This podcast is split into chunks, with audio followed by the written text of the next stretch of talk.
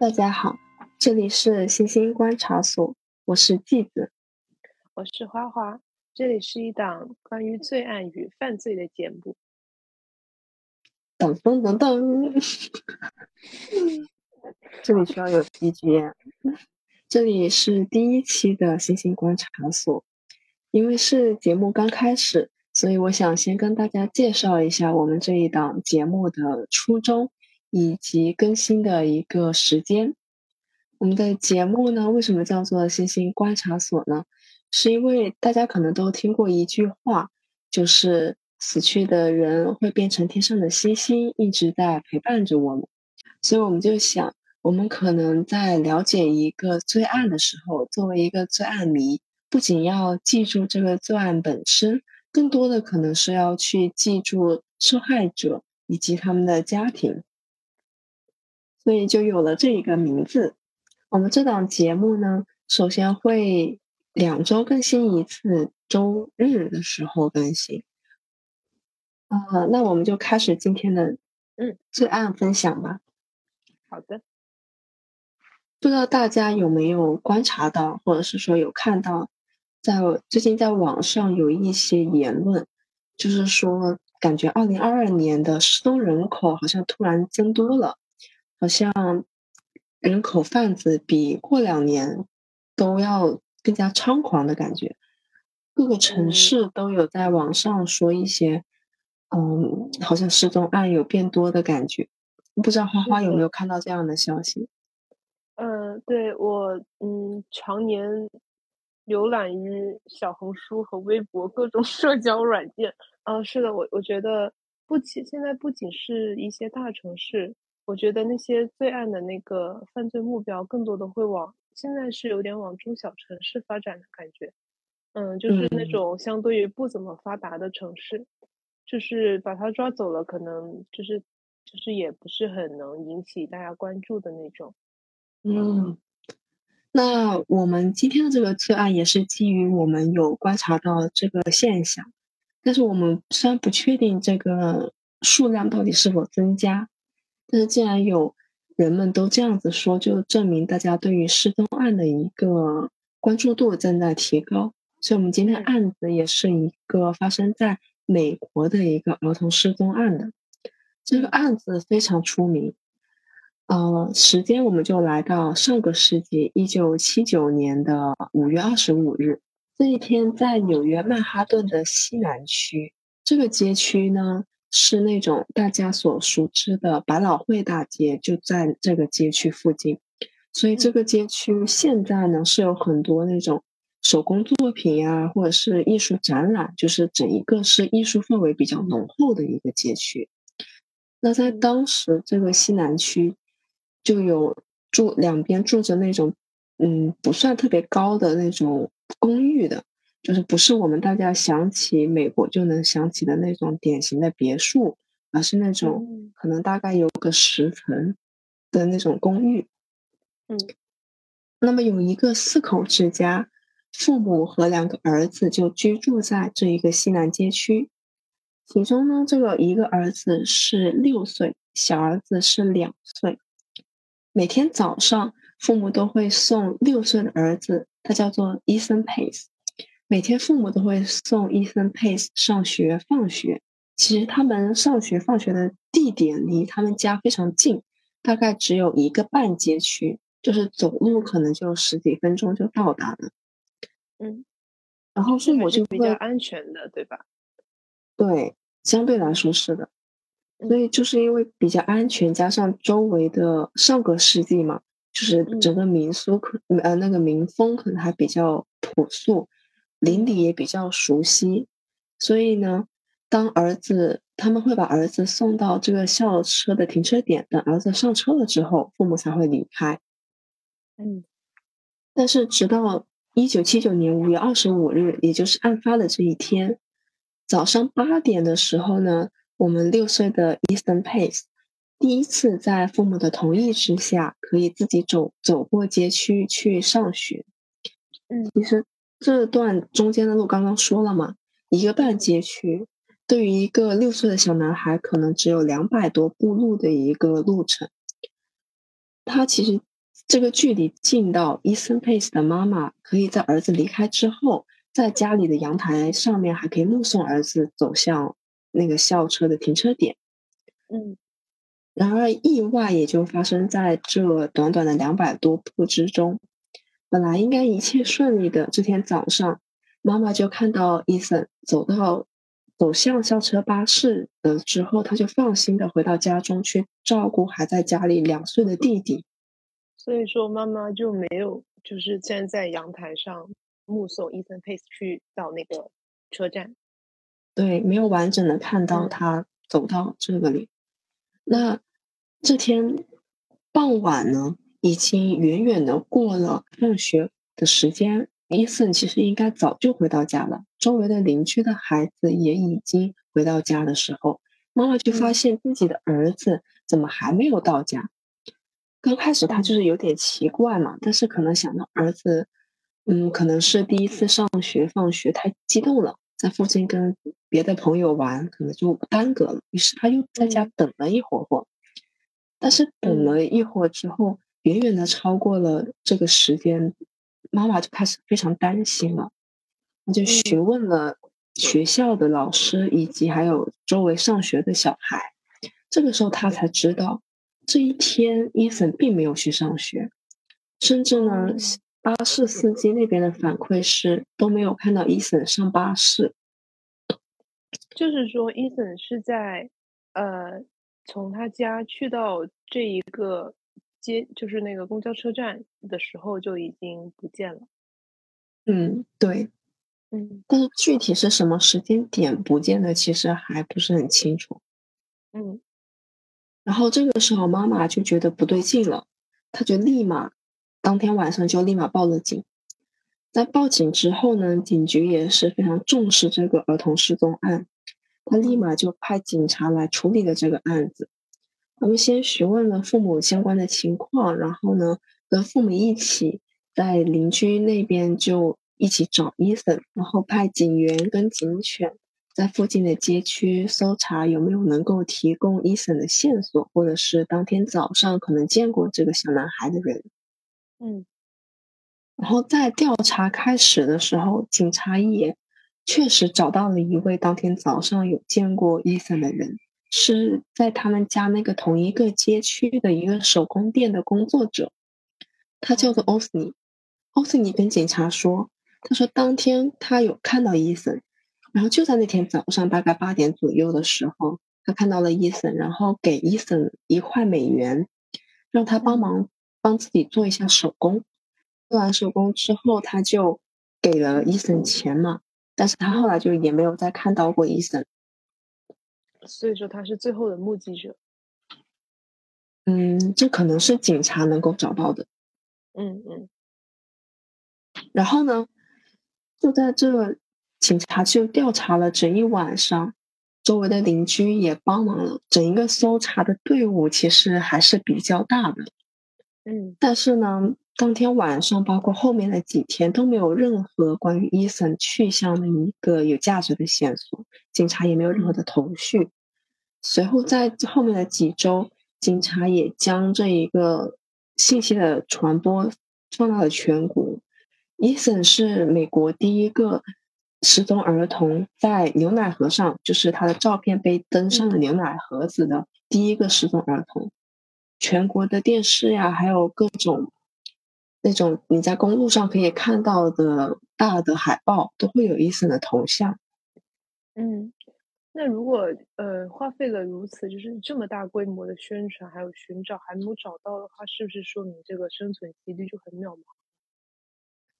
对，其实关于这个失踪儿童，时间越长，找到的希望就越加渺茫。大家都知道有个黄金四十八小时嘛。嗯，对，在这么大的一个搜查的一个范围之下，还是没有任何关于伊森的线索。但是其实警方在后来是有一个嫌疑犯的，嗯，在二零二零零四年的这一年，有一个人向警方举报了一个叫做 Hosey 的男人。这个男人呢，在一九七九年，也就是伊森失踪的时候，其实是居住在这个曼哈顿的这个街区的。并且他当时是附近街区非常臭名昭著的性骚扰犯，他有恋童癖的案底。哦，而这个 Hosey 为什么是重要的嫌疑犯？是因为他当时跟 Ethan 的保姆也在约会，他也性骚扰了这个保姆的儿子。警察通过调查就发现，他会将小男孩引诱到自己公寓附近的下水管道那里，然后在那里进行性侵。这个地方离 Ethan 的家并不远，所以其实直到后来凶手被判刑的时候，许多人都也认为 Hosey 一定才是真凶。嗯，他那个下水道就是那个 Hosey 家那个下水道。跟 Ethan 的家还有那个手工都是在附近的，就是也是不远的。对，都是在这个附近的街区那里。嗯，报案的人吧，就说百分之九十 Hosey 强奸的男孩是报纸上面的这个失踪儿童，就是说 Ethan。但是警察在仔细调查之后，就发现其实没有直接的证据表明。后 C 有强奸过伊森，或者是当天有见过伊森。嗯，但是不是有一个人证吗？就是他没有直接看到，就他是这么回事。这个人是 Hosey 的表弟或者是堂弟，就是这么一个亲戚关系。嗯，然后这个人在他十岁的时候有被 Hosey 强奸过。嗯，所以。他可能在他稍微长大了一点之后呢，就有一种报复的心理，想要去报复后西，而他也可能也是出于想要给警察提供一个证据，毕竟后西确实是很有利的一个嫌疑人嘛。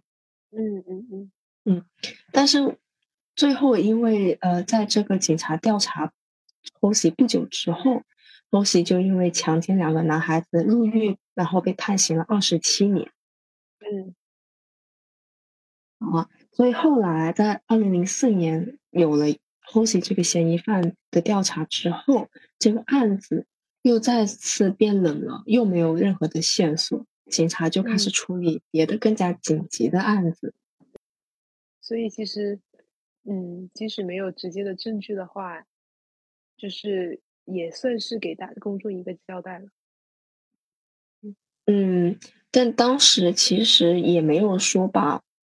后期跟这个失踪的案子完全联系在一起，就是等于说没有说这个案子是他干的。呃，所以说他的二十七年判的刑的那个罪，就另外的罪里面是是没有包括 Ethan 这这一案子。没有没有，就是是另外的两个男孩子。他其实强奸了挺多男孩子的，他但他最后只因为强奸两个男孩子被判刑。嗯嗯嗯。然后回到伊森这个案子，在二零一二年的这一年，时隔伊森失踪案过后三十六年的这么长的一个时间之后，没想到的是，这个案子终于又有了新的线索。嗯，在二零一二年的这一年，警察呢接到了一个男人的线索，这个男人就跟警察说，他们应该查一查一个人。这个人是自己的继兄，就是继父或者是继母的孩子。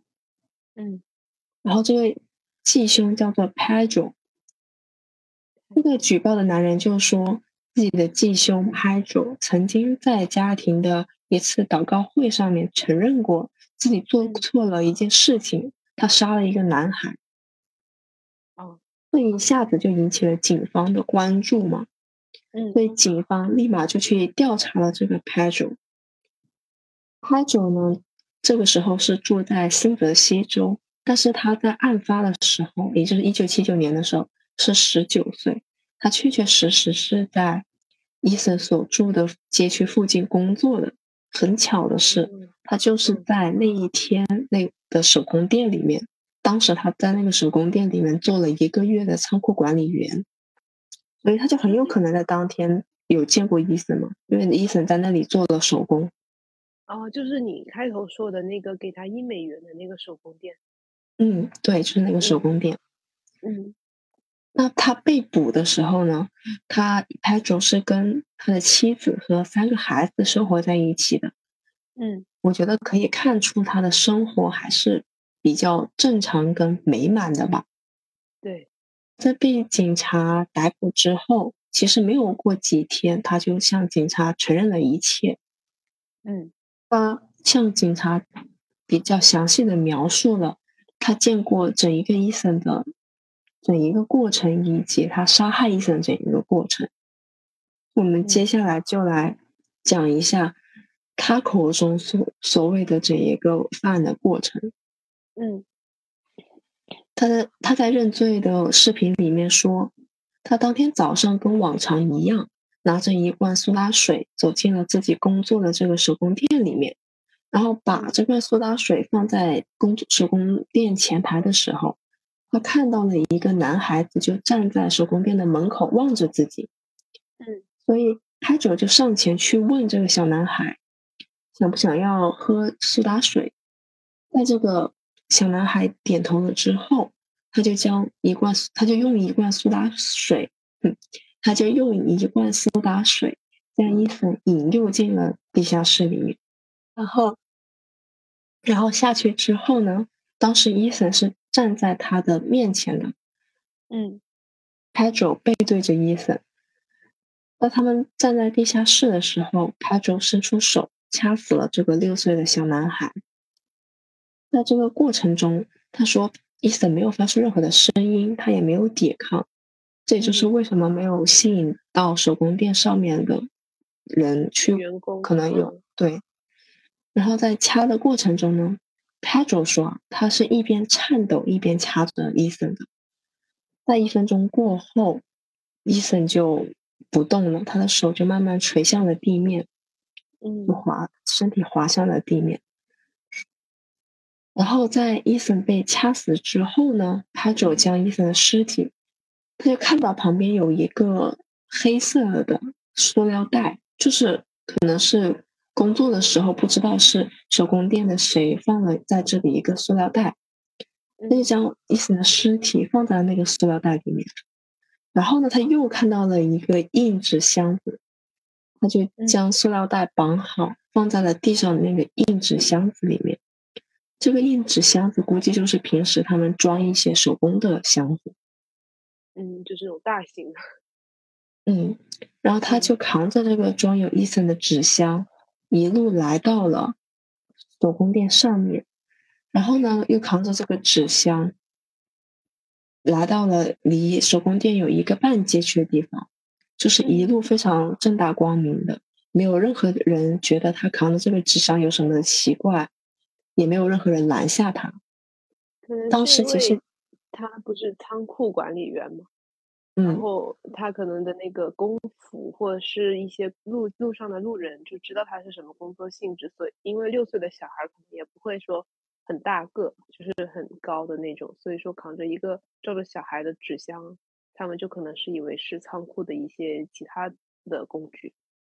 嗯，对，嗯，那就是当时街上人很多，但就像你刚刚所说的嘛，没有引起任何人的注意，所以他就一路这么非常顺利的扛着纸箱，来到了离手工店有一个半街区的地方，在那里有一个长长的直通的走廊。拍主就一路扛着这个纸箱，来到了离手工店一个半街区的一个地方。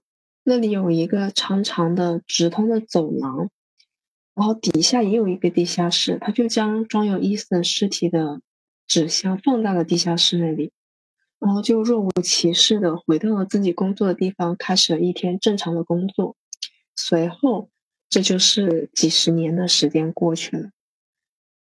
然后据他所说。据 Pedro 所说，他第二天其实有回到他抛尸的这个地下室，但是他没有看到装有伊森的纸箱。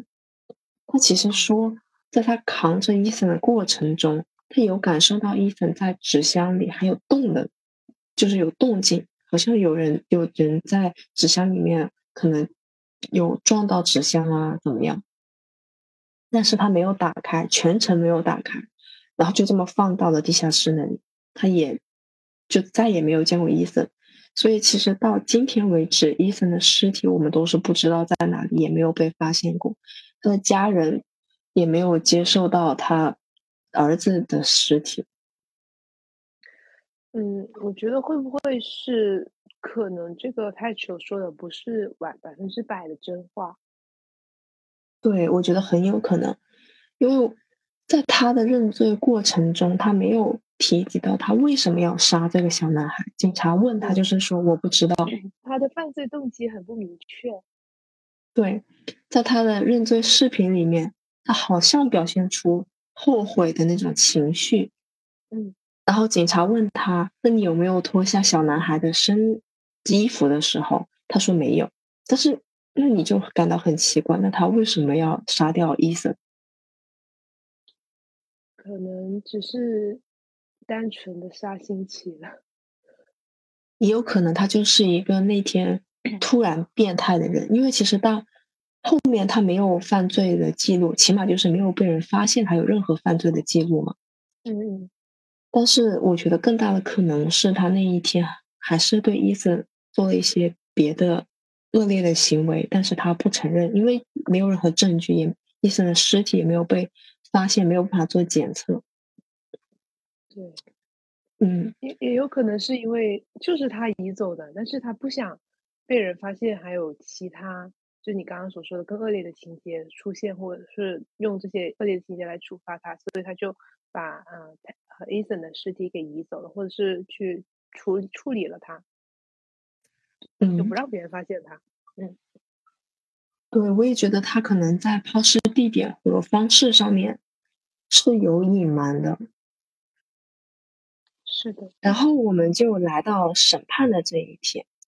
二零一五年的时候，Pedro 谋杀伊森、绑架谋杀伊森这个案子，经在美国有第一次的审判。但是在第一次审判的时候，他是不认罪的。就是刚刚说到，他在被警察逮捕了之后，没有几天，他就承认了整一个过程嘛。当时是有他的一个认罪视频的，但是呢，陪审团没有办法通过这个认罪视频决定拍者是自愿认罪还是被迫的，因为大家都知道，美国的警察的整个办事作风还是非常有名的。加上没有其他任何的罪证以及伊森的尸体证明，所以呢，嗯，在第一次审判的时候，陪审团没有办法做出最终的裁判，没有办法去判拍者有罪或者是无罪。拍者的律师也用精神病这一点为他进行辩护。而在二零一七年第二次审判的时候，Pedro 还是坚称自己无罪。但是这一次，陪审团非常给力，经过慎重的商议和观看了认罪视频非常多次之后，终于裁定 Pedro 因为绑架并且谋杀伊森获刑二十五年。所以还是获得了应得的罪行，嗯，刑罚。对，虽然时隔了这么多年，但是也算是给他的家人，包括伊森一个交代。嗯，然后我们就回到呃案子，还有一些其他的，我想补充的一些细节。关于第一个嫌疑犯，就是刚刚讲到的第一个被自己弟弟举报的 Hosey。嗯，对。刚刚也说到，他有在，就是弟弟为什么举报 Hosey，是因为。在弟弟十岁的时候，Hosey 曾经对他进行了性侵犯的。然后呢，但是比较讽刺的一点是什么？就是这位被侵犯的弟弟，当时的受害者，在几年之后，他稍微长大了一点之后，他成为了其他小男孩的噩梦，他成为了性侵别的男孩子的施暴者。哦。就是这一点，还是我在查这个案子之中看到的时候有一点唏嘘的，我也有一点点不理解的。其实，就是因为自己受过的伤害，所以说他可能觉得这种行为就是其实很普遍，就是，嗯，就是怎么说？可能是在他内心世界里面，就是说这种行为是可以被允许的，因为他曾经也受过这种痛苦嘛。也有可能是他对方想把这种痛苦加诸在别人身上，来获得自己的快感。我觉得对，很有可能。嗯，哎，但是回到伊森的这个案子，刚刚在开头也说了，伊森的案子在美国的影响是非常大的。他的失踪照片是美国第一个失踪儿童被印在牛奶盒上面的。我们现在其实也有那个大家购买在淘宝、天猫上面买东西的时候，可能也有看到过寄送物品的箱子上面也有很多失踪儿童的照片嘛。就是这个牛奶盒就有点像那个盒子一样。嗯，就是获得公众的关注度。嗯，就是。最大可能的帮助找到这个牛奶盒，我觉得还是不找到这个失踪儿童，我觉得还是蛮有意义的。嗯，是的。然后当时的美国总统里根也将伊森消失的这一天，五月二十五日，称为国家失踪儿童日。嗯。然后最后我分享一下我对这个 Pedro 罪犯的一个感受，我觉得他是不是真的神经病？有精神病这一个点我是不知道的，但是呢，我感觉他是一个有点低智商，智商比较低，然后又胆小，但是同时又冷血的一个人。因为他在被警察逮捕之后，包括他在杀害伊森之后，没有过多久，他就对自己的家人承认了这一个事实。并且他在逮捕被逮捕之后，也是没有几天就承认了。就是其实看得出来，他对整一个案子没有任何的计划性的，就是不像我们可能能够想到的传统的那种冷漠无情、嗜血的那种杀手的感觉。这这证明了为什么他对伊森会起杀心，也是那种毫无目的的。嗯，对，我觉得有点像激情杀人。是的，是的。嗯，而且他杀人的时候，他。不敢从正面杀他，甚至不敢看男孩的眼睛。嗯，但是据他所说，他其实已经不记得这个男孩长什么样子，他只记得这个男孩好像背着一个书包。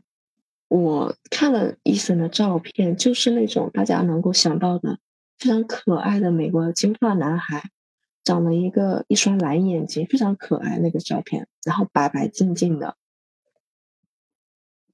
我为什么说他低智商，也是因为我觉得他犯案之后，他甚至不处理男孩子的背的书包。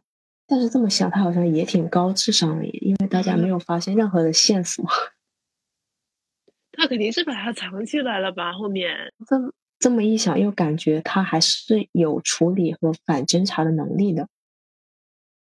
对，他不会有双重人格吧？哦，你这个脑洞也是可以的。对呀，你你看他，他一会儿又跟他的家里人说他犯罪，就那种自爆嘛。然后后来别人去找尸体的时候，他又就是大家都找不到了，十几年、几十年来都找不到哎。就是一面是那种心有愧疚的正常人，另外一面是非常冷血，然后。非常冷静，能够处理整个凶杀案的一个罪犯。对，对，刚刚你提到了那个，他向家人们有承认吗？嗯，其实，在案发过后没有多久，没有几个月，他就跟家人承认了这个事情。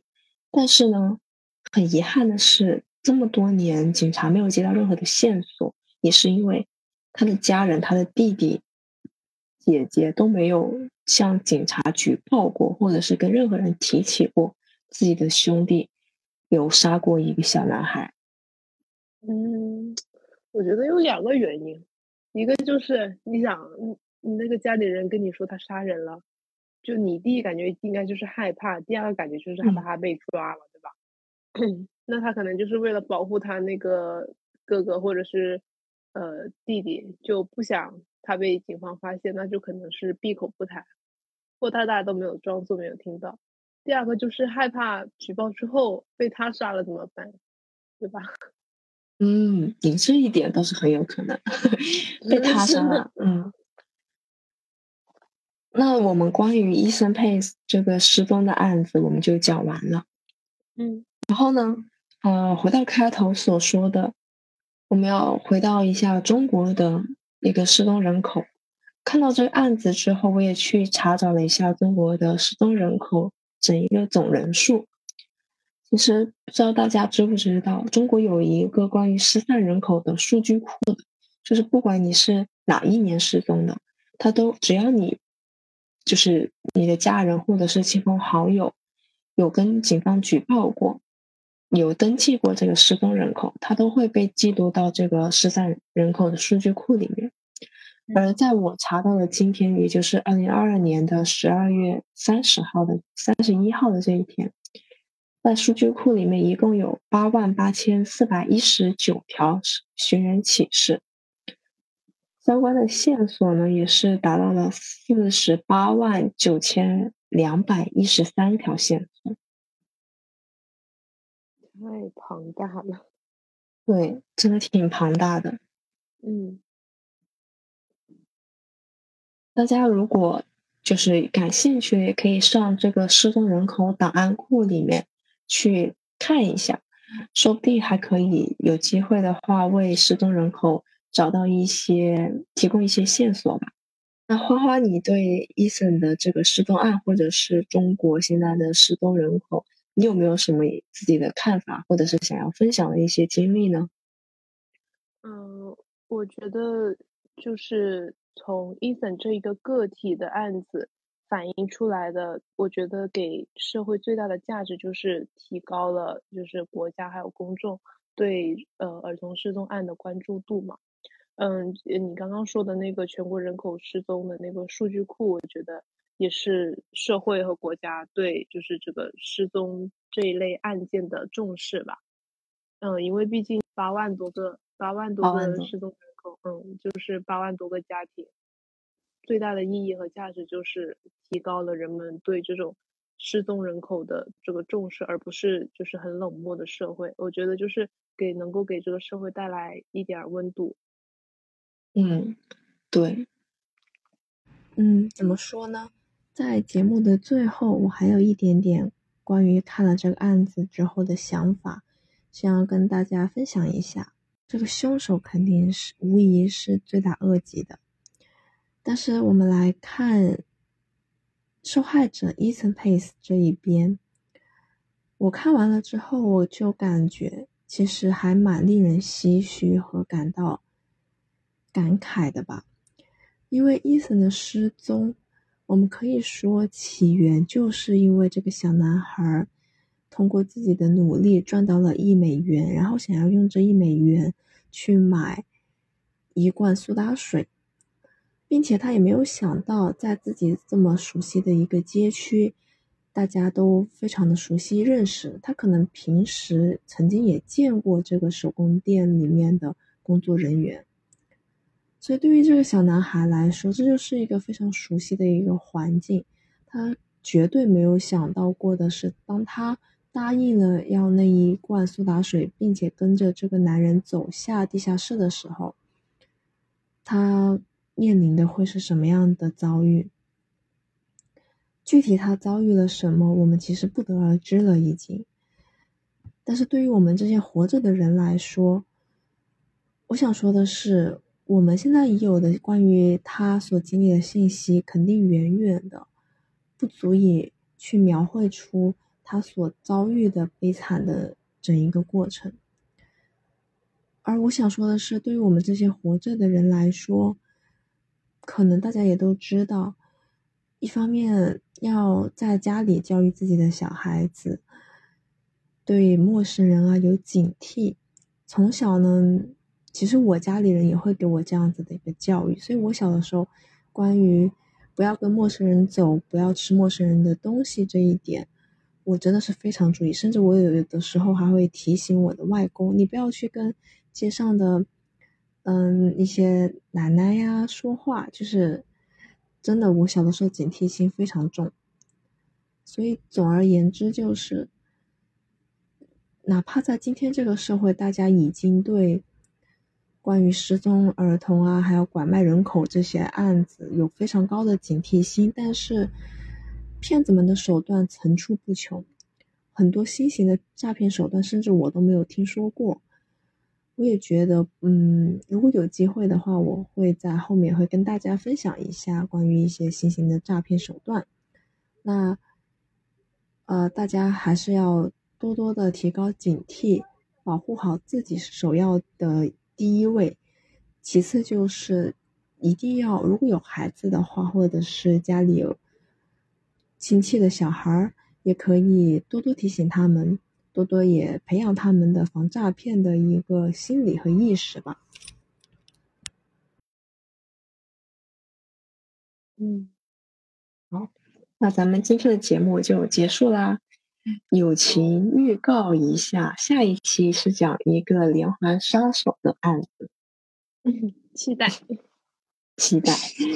那咱们就下期再见，拜拜，拜拜。